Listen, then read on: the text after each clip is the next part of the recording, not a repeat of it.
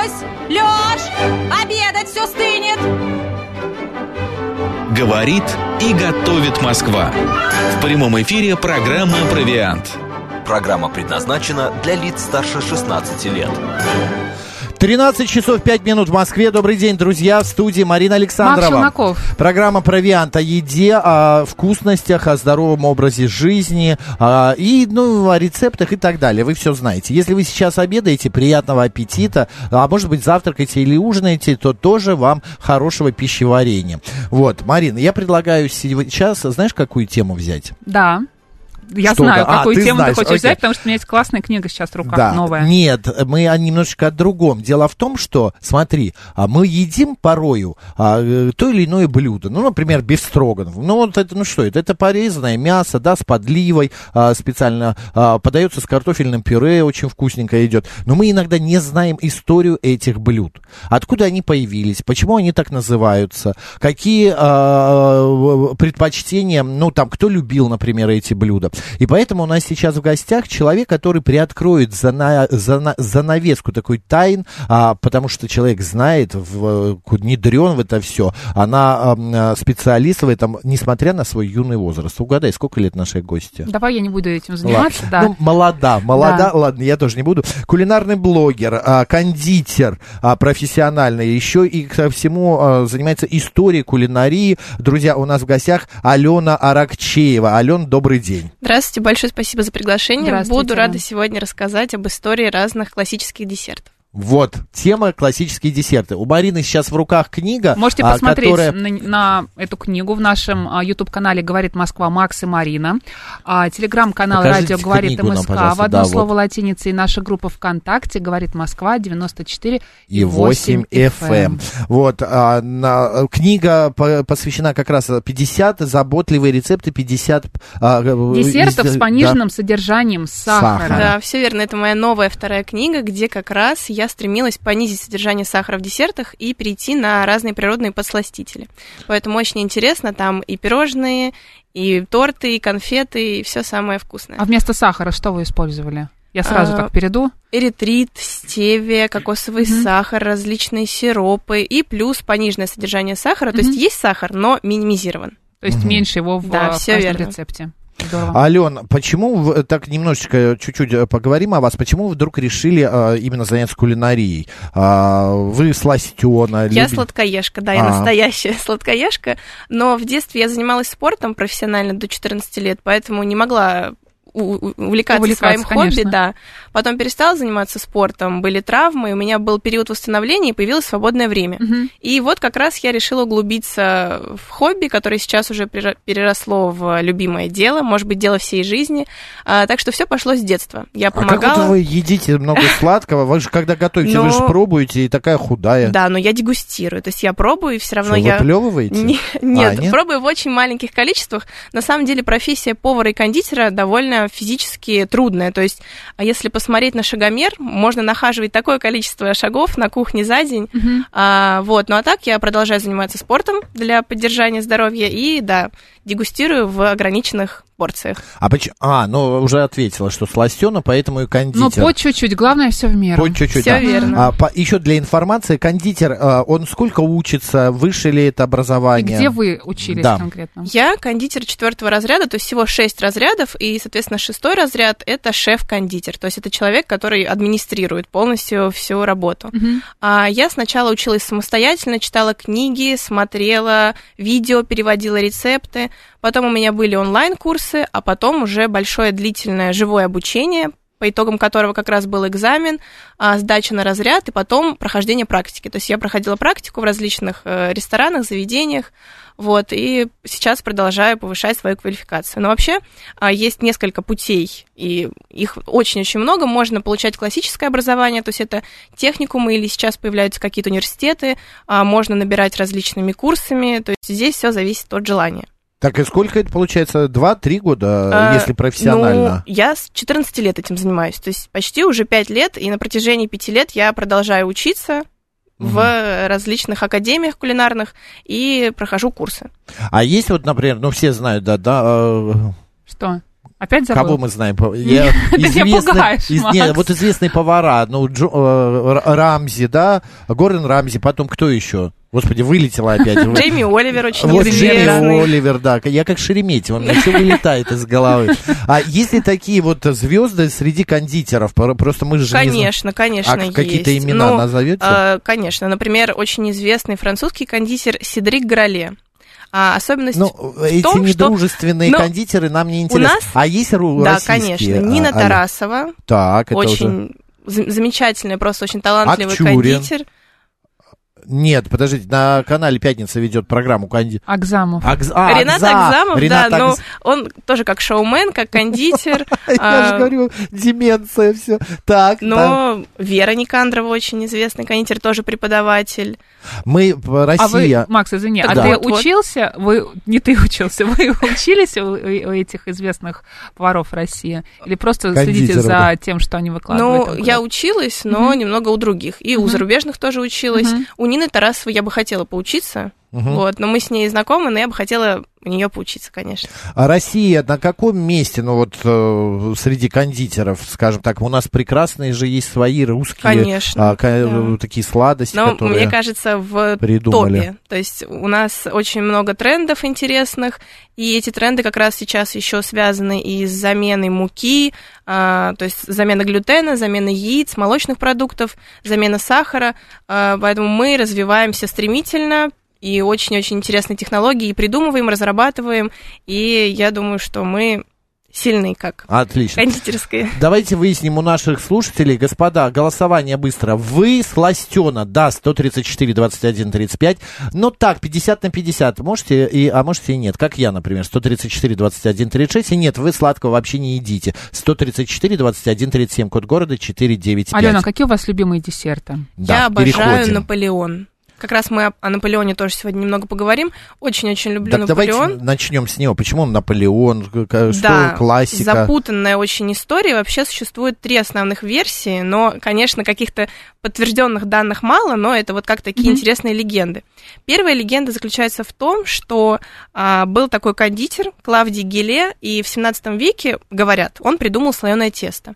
И вот потом по его рецептуре а, в Неаполе пекари начали прослаивать слоеное тесто кремом. И назвали это неаполитанский торт. Потом неаполитанский торт попал во Францию, где назывался уже королевская галета. Это вот первая версия. Вторая версия более романтическая. Э, Значит, э, Наполеон Бонапарт, э, у него была жена Жозефина, и вот он решил поухаживать за одной из фрейлин своей жены. Жена это увидела, но он сказал, что они обсуждали рецепт нового торта. Супруга захотела попробовать этот новый торт, и на следующий день уже был подан а, так называемый Наполеон. Говорят, либо это ген- гениальность Бонапарта, что он придумал этот торт, либо же повар доработал рецептуру. Ну и третья версия. а, в 1919 году проводилось широкое празднование векового юбилея изгнания войск Бонапарта из России. И а, там приготовили слоеные пирожные в виде треугольников. Почему треугольники? Потому что напоминали треуголку Бонапарта. То есть вот такие три основные а, Вторая истории. больше- Но мне да, вторая вторая, романтическая нравится, да. версия.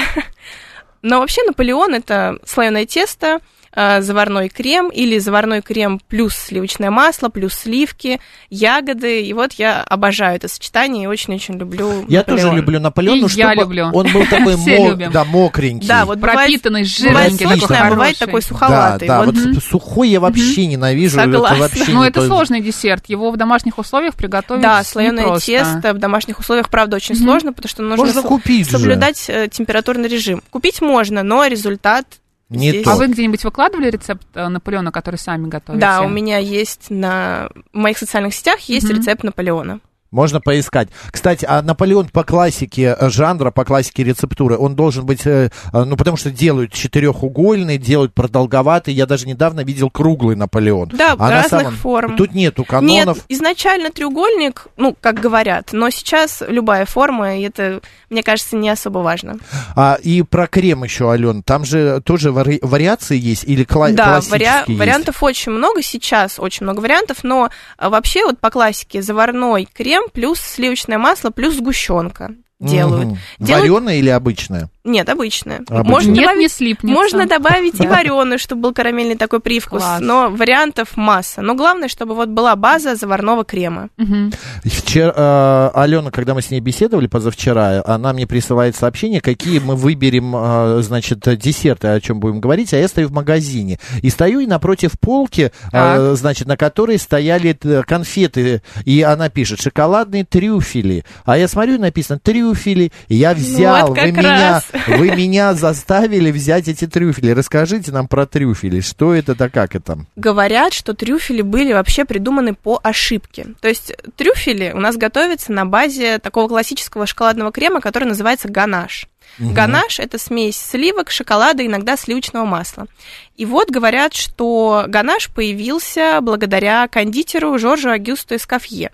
Его ученик случайно вылил горячие сливки на шоколад, и сначала, конечно, это не понравилось мастеру, но потом, когда он видел, что появляется такой шоколадный соус, что он твердеет, он понял, что из него можно скатать шарики, такие конфетки. Мгм. Они были немного неправильной формы, поэтому похожи на трюфели. И обваляли их в какао. Но есть еще одна версия. А, Был такой кулинар и торговец шоколада Луи Дюфюр, и когда у него уже вот его фантазия закончилась, он решил смешать сливки, ваниль, какао.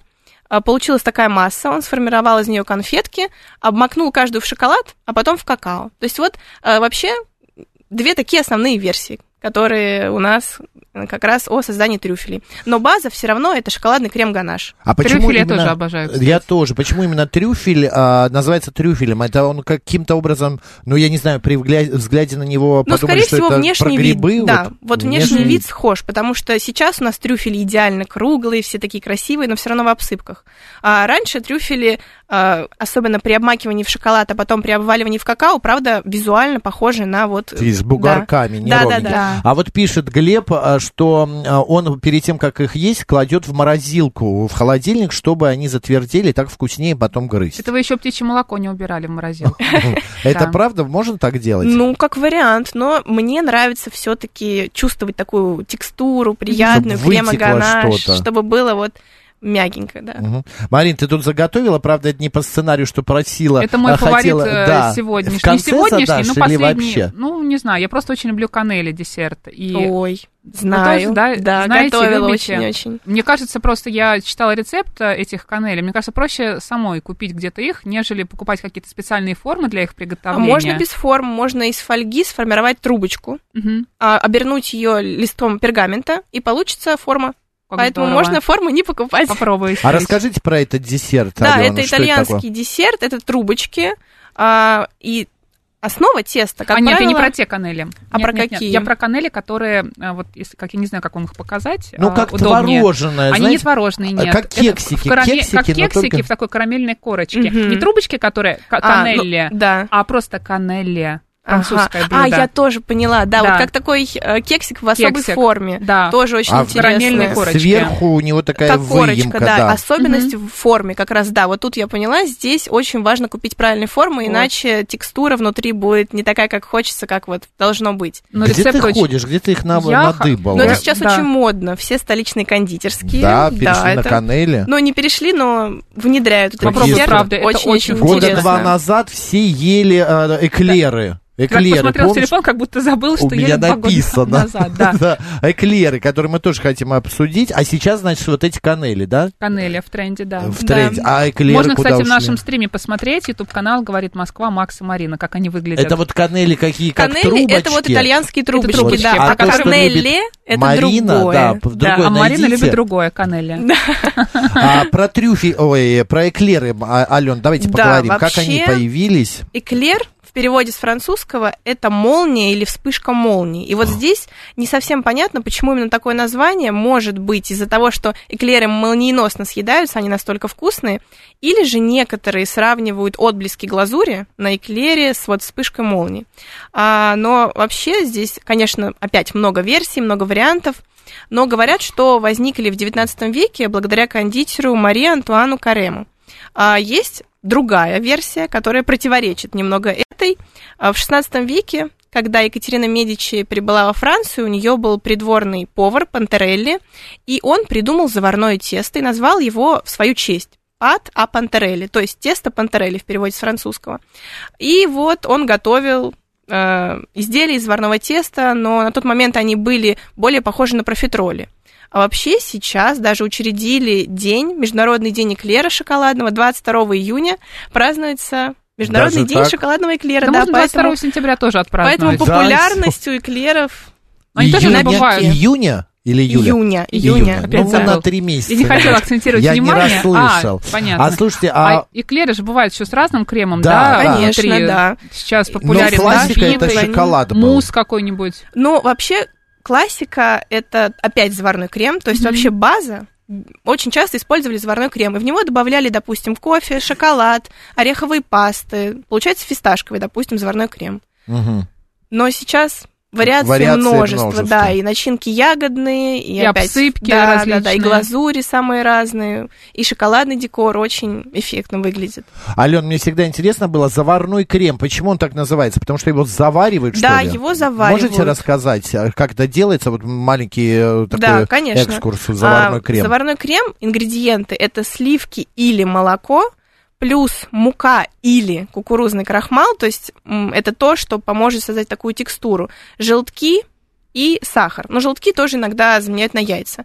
Мы смешиваем желтки, сахар, кукурузный крахмал до однородности, сливки, допустим, с ванилью доводим до появления пара, выливаем горячие сливки на вот эту желтковую смесь, перемешиваем, возвращаем обратно на Мгм. огонь и уже завариваем крем, то есть он должен дойти до первого булька, то есть должно быть а, первый этап закипания. Как только крем закипел, снимаем с огня, переливаем сразу в другую емкость и добавляем сливочное масло, перемешиваем, получается прекрасный ароматный ванильный или не ванильный заварной крем. Супер, прям э, слюнки потекли. Сергей Хотелось пишет. укусить. Да, в эклер. Телеграм. Эклер настолько вкусный, что при укусе его вкус поражает вкусовые рецепторы. Как удар молнии. Вот. Столько Тоже э, интересная вкус, версия. вкус. Мгм. Да, вкус, вкус. Так, а, идем дальше. Следующий. Медовик, Ален. Да, медовик, вообще история медовика насчитывает, как говорят, более 200 лет. Ого. Но вот здесь вроде бы версия одна, но она тоже такая довольно романтическая. А, говорят, что первый медовик был создан в 1820-х годах личным поваром жены императора Александра I. А Елизавета Алексеевна не любила мед. То есть все придворные повара знали, что она не ест мед, не любит и в десертах его тоже не жалует. Но появился такой молодой, э, юный, амбициозный повар, который захотел доказать, что мед тоже очень вкусный.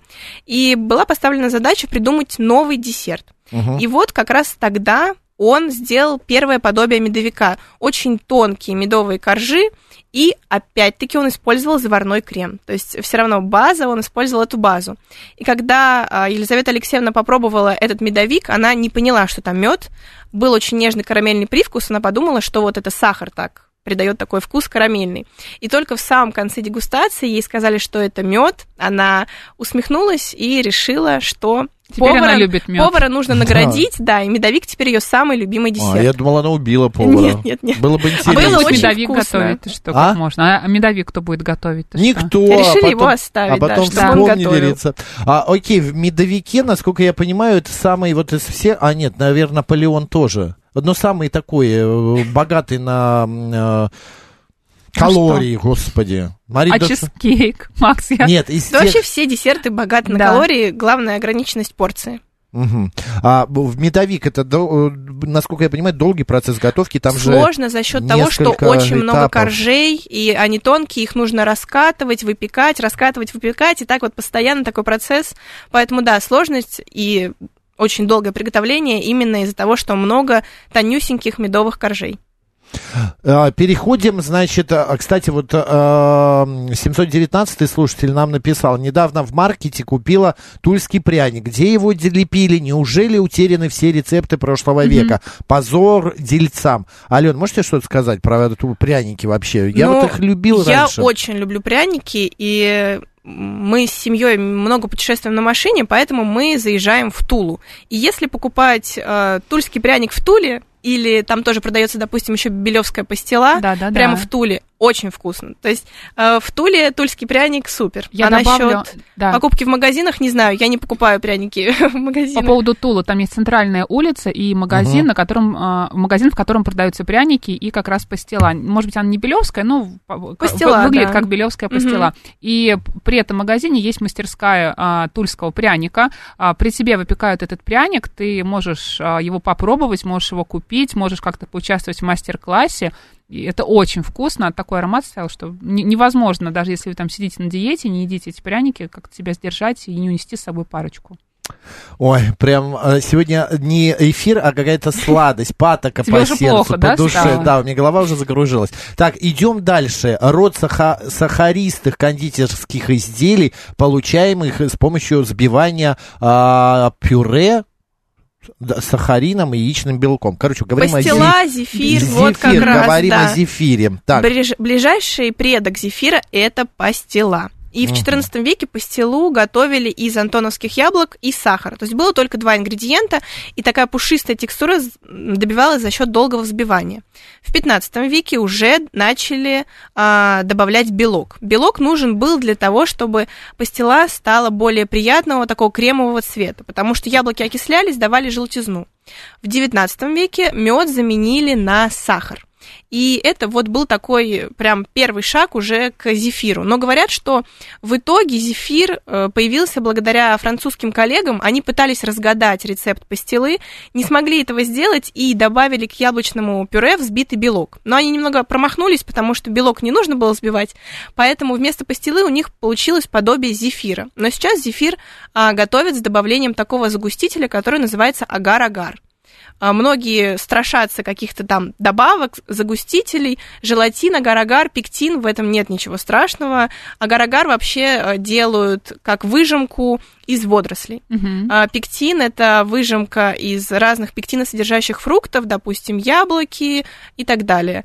А желатин у нас готовят сейчас из выжимки сухожилий крупного рогатого скота. Но, конечно, на больших производствах процесс Самое приготовления немного другой. ингредиент для десерта. Ну, Из ты не, сухожилий не скота. почувствуешь его. А, я с вами, Ален, не соглашусь. Я знаю, что все-таки зефир, а, это лакомство подарил людям Бог. Бог зефир. Макс, ты меня Ну, пугаешь. конечно.